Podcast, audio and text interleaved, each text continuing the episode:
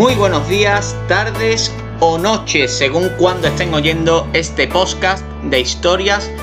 de fútbol. Bienvenidos una semana más a este espacio en el que recordamos los capítulos pasados del deporte del balompié. Acabábamos la pasada semana con la historia de un técnico legendario, como lo fue y lo es Marcelo Bielsa. Un podcast, por cierto, que tuvimos que dividir, como ya os contamos, en dos partes por la dimensión tan tremenda que, como digo, tenía y tiene todavía este personaje del fútbol. Y aprovechamos para agradecer a nuestros oyentes la buena acogida que ha tenido este podcast sobre el loco Bielsa, si todavía hay alguien rezagado, recordamos que pueden escuchar ese podcast y todos los anteriores en nuestras plataformas de YouTube, Spotify, iBox y Anchor FM. Y que si quieren estar al día de todas las novedades sobre el programa, tienen que seguirnos en los perfiles de Twitter y Facebook. Apunten en Twitter arroba HIST-D-fútbol y en la página de Facebook Historias de fútbol. Sin más preámbulos, nos metemos de lleno en materia porque hoy volvemos a fusionar de una manera nítida la historia y el fútbol. A lo largo del podcast de hoy van a ir escuchando de fondo dos canciones. La canción Memorial de Michael Nyman, que formó parte de un trabajo en memoria de los aficionados fallecidos sobre lo que vamos a tratar, y la canción 38 que así se llamó la que hizo el grupo Revolting Cox. Y decimos esto porque hoy nos metemos de lleno en recordar la historia negra, triste y vergonzante que también tiene este deporte del fútbol. Hoy que se celebra la final de la Champions League entre Manchester City y Chelsea, vamos a rebobinar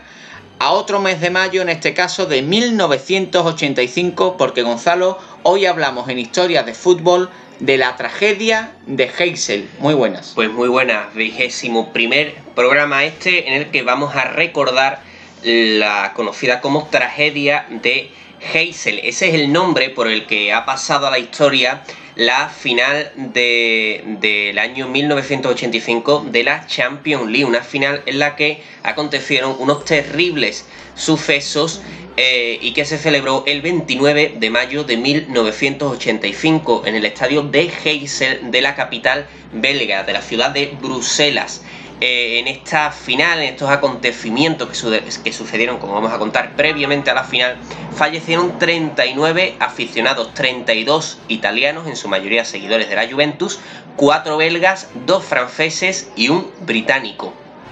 Esto se debió a una avalancha que se, que se provocó en los prolegómenos de la final de la Copa de Europa que enfrentaba al Liverpool y Juventus. Esta avalancha fue provocada por un incidente entre los aficionados más radicales del conjunto inglés y un grupo de,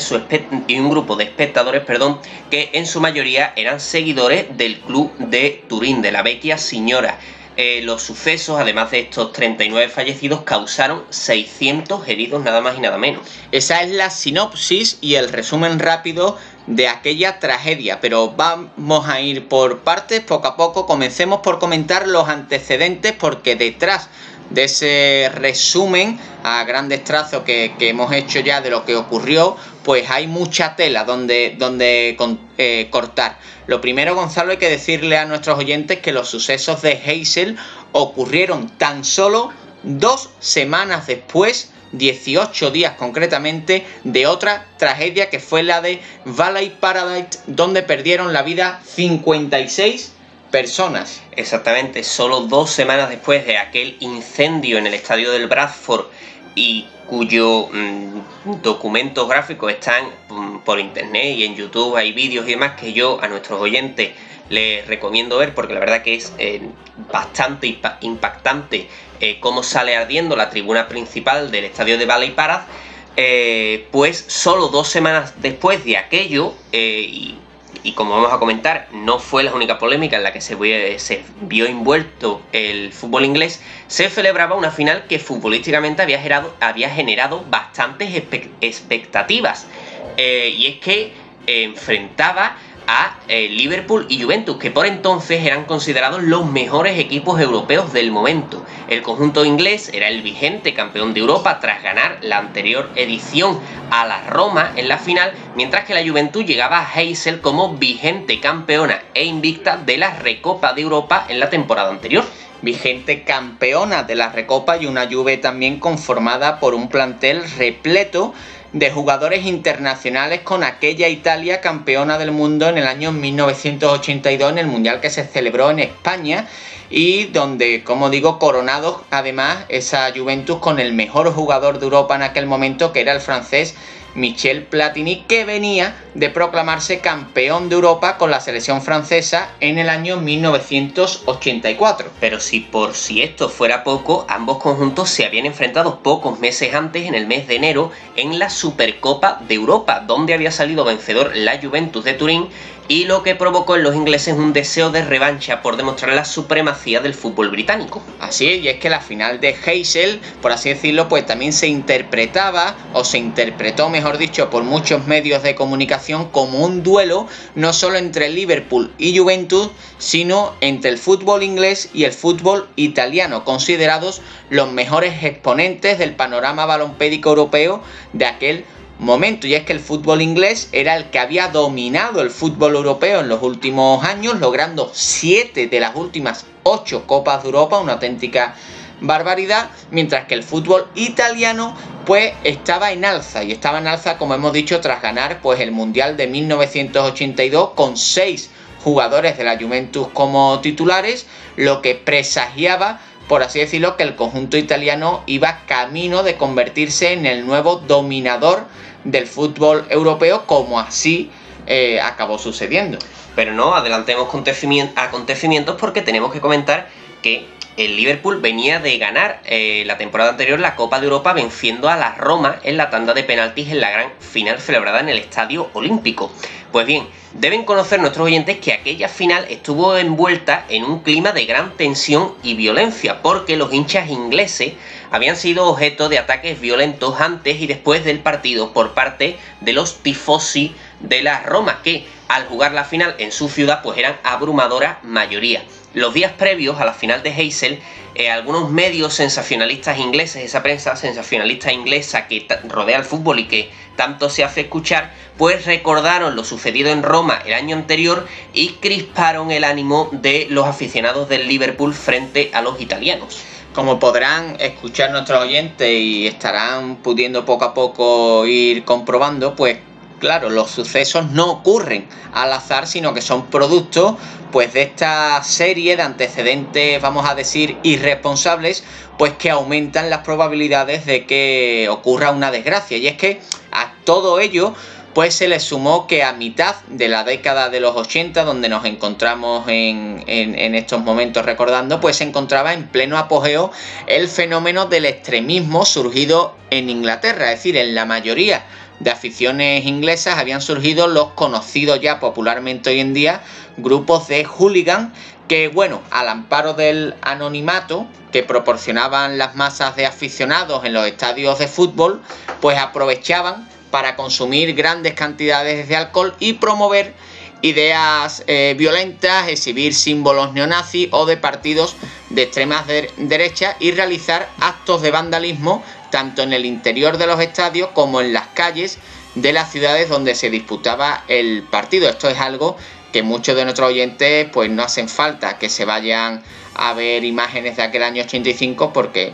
eh, hemos visto imágenes recientes donde esto sigue sucediendo. Pues bien, en los años anteriores a esta final de Heysel, en los años anteriores a esta final de Copa de Europa de 1985, se habían sucedido numerosos actos vandálicos provocados por estos ultras ingleses, especialmente cuando los hooligans se desplazaban fuera de las islas británicas. En pocos años el fenómeno del hooliganismo se extendió por toda Europa e Italia no fue ajena a esta influencia, surgiendo en su contexto futbolero los grupos ultras. Los enfrentamientos entre grandes clubes del fútbol europeo eran también entendidos por los ultras de cada equipo como un enfrentamiento entre sus correspondientes bandas. Así, la final de Heysel fue entendida por muchos aficionados no solo como un enfrentamiento entre dos equipos de fútbol, sino como un enfrentamiento entre los hooligans ingleses y los tifosi italianos que debía tener lugar dentro y fuera del estadio. Y si con todo este background no era suficiente, pues tal y como hemos comentado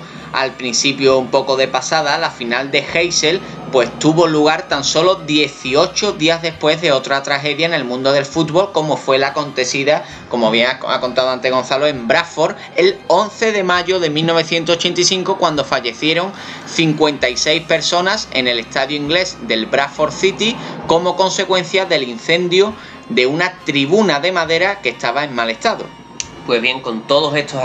antecedentes, eh, un caldo de cultivo totalmente abonado, llegamos al 29 de mayo de 1985 en las afueras de la ciudad de Bruselas, en el estadio de Heysel, un estadio abarrotado hasta la bandera con 60.000 espectadores y más de 25.000 aficionados de cada equipo, es decir, 50.000 aficionados ingleses e italianos. Hay que señalar que en los fondos del estadio, tras las porterías, se encontraban las zonas sin asiento donde el público podía estar de pie. Esto era algo muy común en esta década de los 80 y en décadas anteriores y que posteriormente a tragedias como las que estamos comentando, pues acabó eh, prohibiéndose estos asientos de pie. Efectivamente, y lo que me acabo de dar cuenta cuando has dicho la fecha es que hoy precisamente es 29 de mayo, vamos. Sí, no, estaba, no estaba planeado, no estaba planeado, es verdad, es verdad. Así pues que estamos de, de, triste, obviamente, aniversario de aquella tragedia de, de Hayes. 36 años. Efectivamente, por lo cual el podcast no solo tiene la efeméride de que hoy se disputa la Champions League en tan solo unas horas, sino de que, como bien dice, se cumplen 36 años de, de, aquella tragedia, de aquel día negro, de los días más negros del fútbol que cambiaron este deporte para siempre. Y lo que no ha cambiado, y se lo pueden imaginar tal como ahora, es que la UEFA pues repartió a las aficiones de cada club en diferentes zonas del estadio de Heysel, reservando una parte para los aficionados belgas que también quisieran asistir. ¿eh? Es decir, estaban las dos zonas la de los ingleses y la de los italianos, y una, y una zona perdón, neutral para el público local que también quisiera disfrutar de aquella final. Eh, ¿Cuándo surge el problema? Pues eh, también tristemente es algo que, vemos que sigue ocurriendo por muchas medidas que quieran tomar. Y es que el problema surgió cuando muchas de las entradas reservadas para el público local belga de Bruselas, pues fueron adquiridas por aficionados de los dos equipos que de esta manera se mezclaron y coincidieron en una misma zona del estadio. Los sucesos se desencadenaron cuando el reloj marcaba las 7 de la tarde, una hora antes del inicio del encuentro que estaba programado para las 8 en eh, la zona Z, una zona de pie situada en uno de los fondos del estadio junto a uno de los corners, eh, eh, fue donde se inició todo esto, una zona que estaba mayoritariamente ocupada por aficionados de la Juventus, pero que era anexa a la zona X, donde había muchos aficionados del Liverpool que, como decimos, habían comprado estas entradas destinadas al público local. Estos aficionados del Liverpool de la zona X, en su mayoría en un estado de embriaguez considerable, empezaron a lanzar objetos y a abalanzarse sobre los hinchas turineses situados en la zona Z. Este hecho desembocó en una avalancha y los aficionados de la Juventus, en su intento por alejarse de los hooligans, se acumularon en el fondo de la zona, donde quedaron aprisionados entre eh, el muro donde finalizaba la grada y las vallas supuestamente protectoras que separaban el graderío del terreno de juego.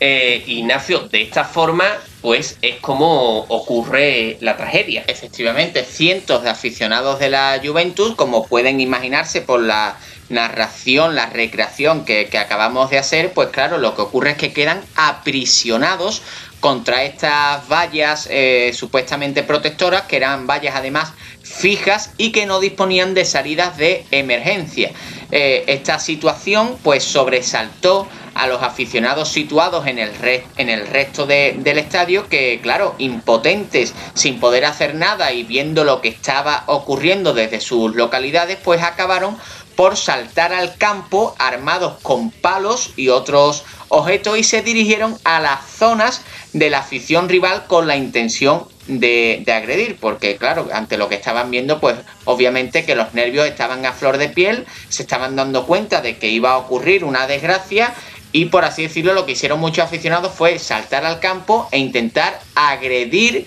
eh, a, la afición rival a la que consideraban culpable de esta avalancha y de este aprisionamiento que estaba, que estaba ocurriendo en una zona concreta del estadio. Y es entonces cuando las fuerzas de seguridad tomaron posiciones para evitar que la situación fuera a más. Hicieron cordones de seguridad intentando separar las zonas del estadio, convirtiéndolas en zonas estancas para evitar que se produjeran más invasiones de una zona a otra. Sin embargo, no intervinieron con la suficiente celeridad para restablecer el caos que se, que se habría producido en esa zona Z. Además, al cerrar los accesos a la zona Z para que no pudiesen entrar aficionados, también impidieron que pudieran salir los que había en ella, hecho que convirtió a la zona Z en una jaula donde cientos de aficionados seguían amasados y aplastados por la presión de la multitud. Y en este sentido tenemos que comentar que mm, en todas estas tragedias eh, del fenómeno de, que provoca un poco el fenómeno del hooliganismo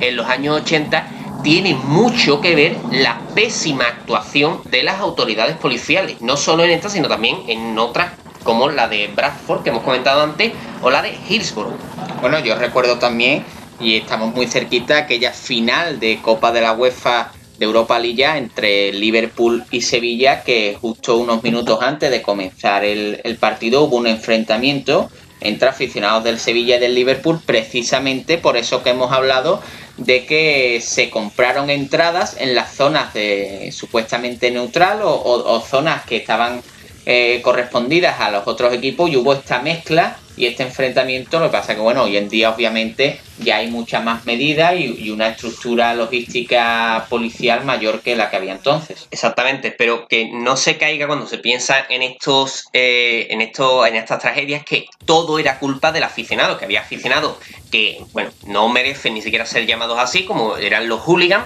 pero eh, otros aficionados que no tuvieron culpa de nadie, que se encontraron en una situación que entre esos aficionados hooligans y la pésima actuación de las autoridades, y en esto tuvo mucho que ver la eh, propaganda que quizás le dio a este tema el gobierno de Margaret Thatcher en aquella década de los 80 en Inglaterra, pues crearon un campo de cultivo para que muchos inocentes, muchas personas que habían ido simplemente a disfrutar del partido, a ver a su equipo, pues se encontraran con esta con esta debacle, ¿no? Podríamos llamarlo así. Totalmente, y es que mm, cuando estábamos preparando el, programa y la verdad que íbamos mm, escribiendo y anotando las notas para, para guiarnos de lo que ocurrió, la verdad es que pone la, piel de gallina imaginarse esa situación como estábamos hablando antes de, ese aprisionamiento, ¿no? De, verse encerrado en una auténtica jaula y verse producto de, una avalancha, cómo se te viene todo, miles y cientos y miles de, personas encima y, no poder absolutamente nada, hacer nada, la verdad es que es tremendo. Bueno, estábamos hablando de que de esa actuación policial, pues que bueno, que obviamente pues llegó, llegó tarde y bueno, eh, seguimos contando y es que las ambulancias llegaron a entrar al mismo terreno de juego donde faltaban minutos para comenzar el, partido y empezaron a evacuar a cientos de, heridos, como decimos, como hemos dicho antes, eh, rondaron los 600 el número de, de heridos que provocó estas avalanchas y lo que no pudo evitar eh, la actuación policial ni la llegada de, de los servicios sanitarios fue la muerte de 39 aficionados, la mayoría que fallecieron por asfixia y por aplastamiento debido a este aprisionamiento que hemos comentado antes, antes ¿no? Eh, muchos de estos cadáveres de los 39 aficionados fueron depositados en un espacio anexo al mismo terreno de juego y lo que fue tremendo ya para terminar de culminar el desastre de, organización es que estos cadáveres eran visibles desde otras zonas del estadio. Es decir, los aficionados desde sus asientos podían ver los cuerpos yacentes de estos aficionados que acababan de morir. Una, una estampa absolutamente escalofriante. Estos sucesos causaron, como no podía ser de otra forma, un gran impacto mundial, ya que, eh, como estamos contando, ocurrieron pocos minutos antes del inicio del partido, cuando las televisiones de todo el mundo ya estaban emitiendo las imágenes en directo. Solo se conoce el caso de una televisión que decidió suspender la emisión, que no fue otra que la de la República Federal Alemana, la RFA. Ante esta caótica situación, la UEFA, el máximo organismo del fútbol europeo, sopesó la suspensión del encuentro, pero de manera inexplicable decidió finalmente que se jugase ante el riesgo y esto es lo que explica que, que, tomara esta decisión, de que la suspensión conllevase peores consecuencias de nuevos altercados entre las aficiones. Esta decisión, como no pudo ser de otra manera, fue duramente criticada por la opinión pública. Y en este sentido, quiero comentar que en la serie española, los, los oyentes que nos escuchen desde España la conocerán, Cuéntame cómo pasó.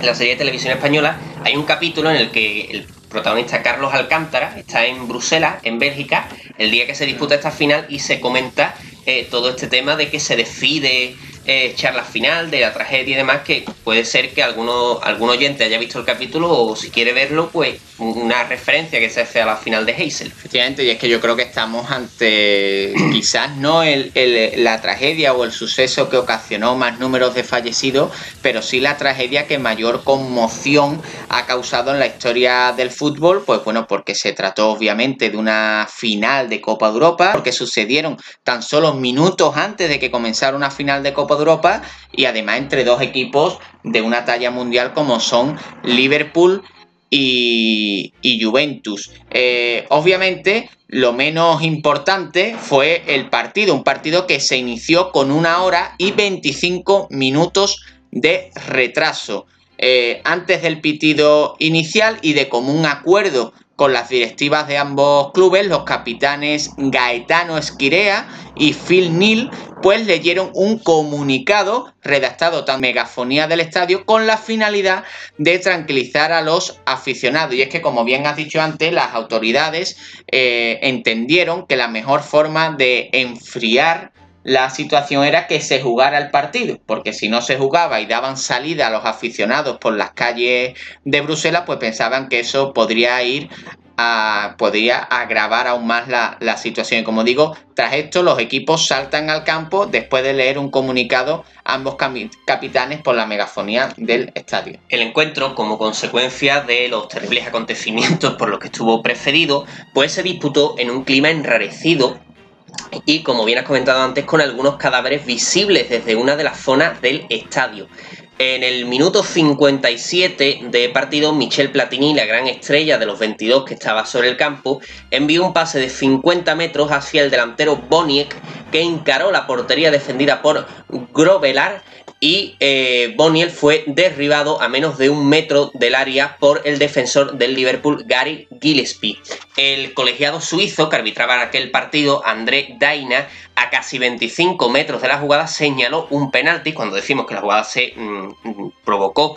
un metro fuera del área, pues el colegiado señaló un penalti que materializaría eh, Platini, el jugador francés, y que serviría para proclamar campeón de Europa a la Juventus. Sí, sí, le faltaba algo ya al partido. Encima hubo polémica arbitral al pitar un penalti eh, por una falta que se cometió fuera, pero obviamente eh, no se le estaba echando mucha cuenta al encuentro, era lo menos importante y nadie recuerda este, este fallo arbitral que provocó que, que la Juventus marcara un gol que le dio la Copa de Europa. Como digo, nadie lo recuerda porque esta final no se recuerda ni mucho menos por lo que ocurrió en el terreno de juego, sino por esa tragedia que ocurrió en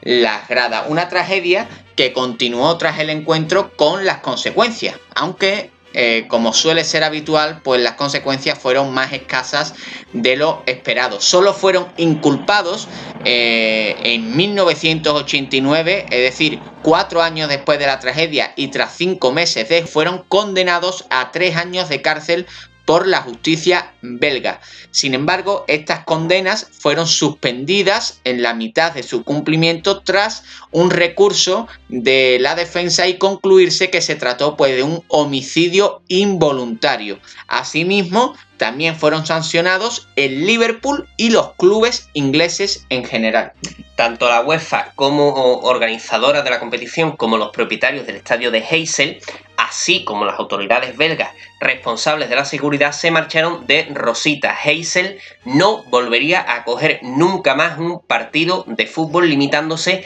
a celebraciones de atletismo y Bélgica no volvió a ser sede de ningún evento deportivo internacional en los 10 años siguientes. Al igual que los clubes ingleses estuvieron durante varias temporadas, creo recordar que tres, estoy hablando de memoria en este momento, eh, sin jugar competición europea, una sanción nada menor la que le cayó a la Federación Inglesa. Efectivamente, eso lo vamos a comentar ahora un poquito más adelante, pero como decimos, centrándonos en el estadio de Heysel, en el año 1994 es decir, nueve años después de la tragedia, pues Heysel fue parcialmente reducido, pasando de esos 60.000 espectadores a un aforo de 40.000 y posteriormente a esta reducción de aforo, pues el estadio fue totalmente remodelado y reconstruido en un nuevo y moderno estadio bajo el nombre de Rey Balduino, que seguramente pues le pueda sonar porque España ha jugado varios partidos en estos últimos años en este, en este, en este lugar, ¿no? Volviendo así de esta forma pues a acoger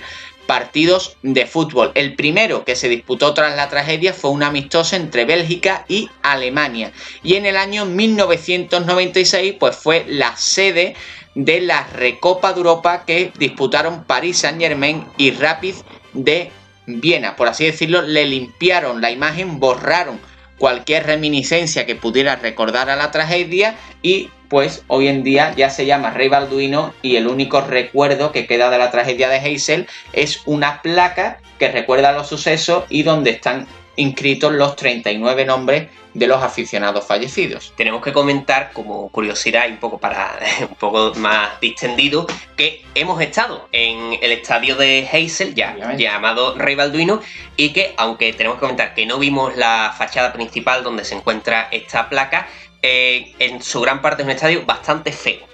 Eso tenemos que decirlo, que es un estadio, eh, tras la remodelación, no sabemos cómo sería antes de, esta tragedia, ¿no? Pero es un estadio el que ha quedado muy feo. Así que si van a, Bruselas, les recomiendo ir, porque además coge de paso para ir al, átomo este gigante que hay ahí. Es lo que, lo que iba a comentar, que si hay alguien que le guste hacer este turismo futbolero, pues decirle que es muy sencillo llegar al estadio de Heysel porque tiene una estación de metro justo enfrente eh, propia, que además que creo que se llama tal cual, que es la estación de Heysel, y que además de ver, eh, sí, la mayoría de las personas que van allí no van a ver el estadio de Heysel, sino que van a ver eh, la arquitectura del átomo, que es una de las más famosas que tiene Bruselas y que están pues muy cerca, vamos, están totalmente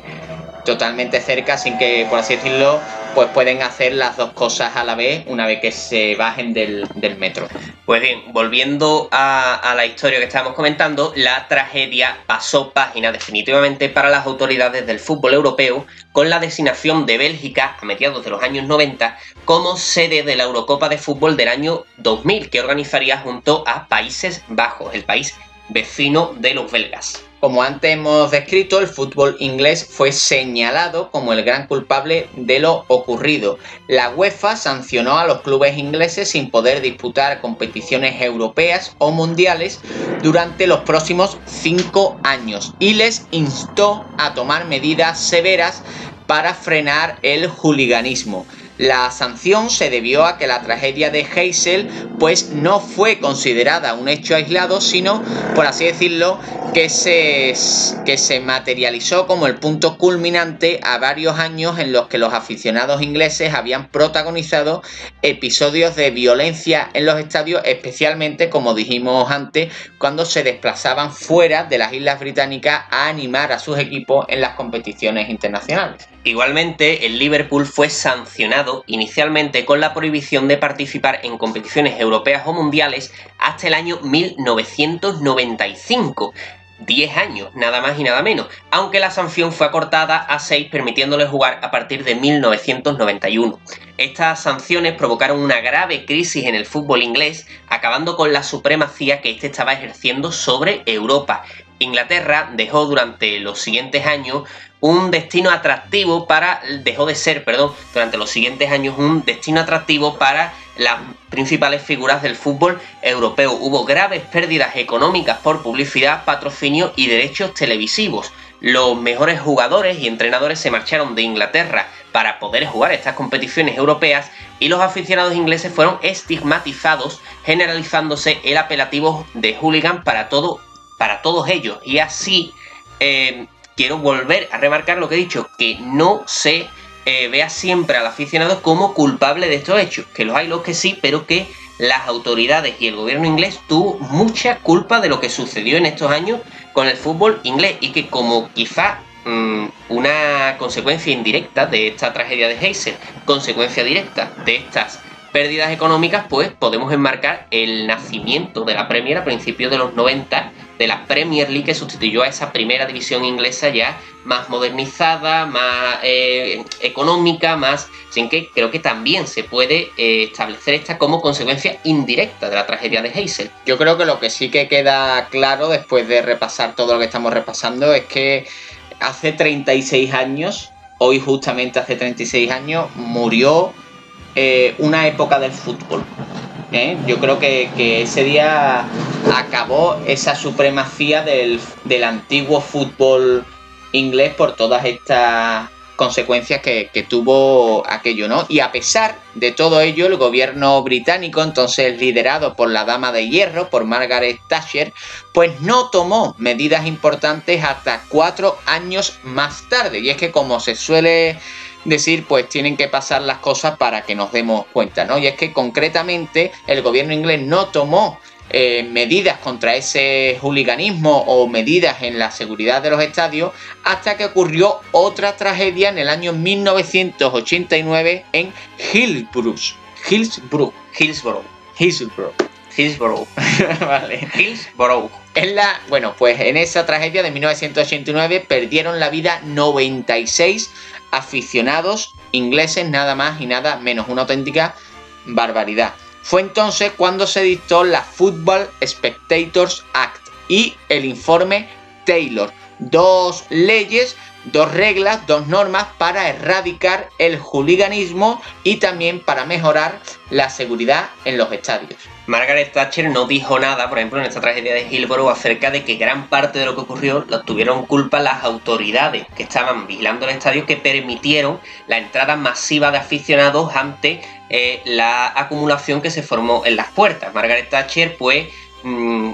eh, redactó estos informes echándole la culpa a los aficionados, echando balones fuera, pero bueno, no dijo nada sobre eh, esta pésima actuación de las autoridades que tuvieron una enorme culpa en lo que ocurrió en Hillsborough. Pero volviendo a Hazel, tenemos que comentar que eh, la tragedia que tristemente eh, protagoniza nuestro podcast de hoy no solo tuvo consecuencias sobre el fútbol inglés, sino en general para todo el mundo del fútbol. Fue, como hemos dicho antes, un cambio de época. El deporte rey se manchó eh, con una imagen de deporte violento y peligroso y en los siguientes años sufrió un importante descenso en la asistencia a los estadios. La FIFA no tuvo más remedio que redoblar sus esfuerzos para mejorar la imagen de un deporte que eh, tomando medidas como la prohibición de entradas en zonas sin asiento, la prohibición de beber alcohol en el interior de los estadios, la colocación de cámaras de, de, videovigilancia o la prohibición de exigir simbología nazi, pues trató de eh, cambiar la imagen que daba este de puerta para afuera. Algunas de estas medidas pues llaman la atención que haya que esperar casi a los años 90 para que se tomen, pero bueno, así muchas veces funcionan las cosas. Efectivamente, como hemos dicho antes, pues tienen que pasar, tiene que haber consecuencias para que algunos se den cuenta de las cosas que se estaban haciendo mal. Eh, seguramente eh, os habéis podido hacer una idea, eh, habéis podido imaginaros en vuestra mente lo que ocurrió por lo que os hemos descrito pero si alguien no ha visto fotografías o vídeos de lo que ocurrió en Hazel, de lo que ocurrió en Hillsborough, en, Bradford, de verdad que, os recomendamos que vayáis a YouTube, que miréis fotografías en, internet, porque ahí es cuando verdaderamente os vais a dar cuenta de la magnitud de estas tragedias que fueron absolutamente brutales. Como digo, Hazel cambió para siempre la concepción de la seguridad en los estadios de fútbol. Y hoy, 29 de mayo de 2021, 36 años después de esta tragedia, pues hemos querido aquí en Historias de Fútbol recordar esto que ocurrió, como digo, hoy, que hace 36 años y hoy que además se disputa otra final de Copa de Europa, además con dos equipos ingleses como protagonistas, como el Manchester City y el Chelsea. Y yo aprovecho ahora para acabar el podcast un poco de manera más, más alegre, ¿no? Eh, para mm, aunque no solemos hablar de actualidad, pero a preguntar, ¿con qué equipo vas hoy, Ignacio? Yo voy con el Chelsea. pues estamos de acuerdo en el equipo al que animamos hoy. Quiero decir que esta pregunta la hacemos porque son dos equipos que, bueno, entendemos que a la mayoría de nuestros oyentes, pues, ni le van ni les vienen, igual que a nosotros, la verdad. Si la final fuera Madrid-Barcelona, pues seguramente no podríamos decir eh, una preferencia o qué queremos que pase, porque eh, perderíamos a gran parte de nuestra audiencia y no es ese nuestro, nuestro objetivo. Bueno, eh, desearle la suerte a aficionados del Chelsea o del Manchester City que nos estén escuchando. Nosotros vamos con el Chelsea no porque tengamos absolutamente nada en contra del Manchester City, es una simple favoritismo por, por, cuestiones banales, totalmente. Lo importante es darse cuenta que 36 años después el fútbol inglés parece que eh, comienza a recuperar nuevamente la supremacía del fútbol europeo y que hoy seguro que vamos a disfrutar de una grandísima final, pero no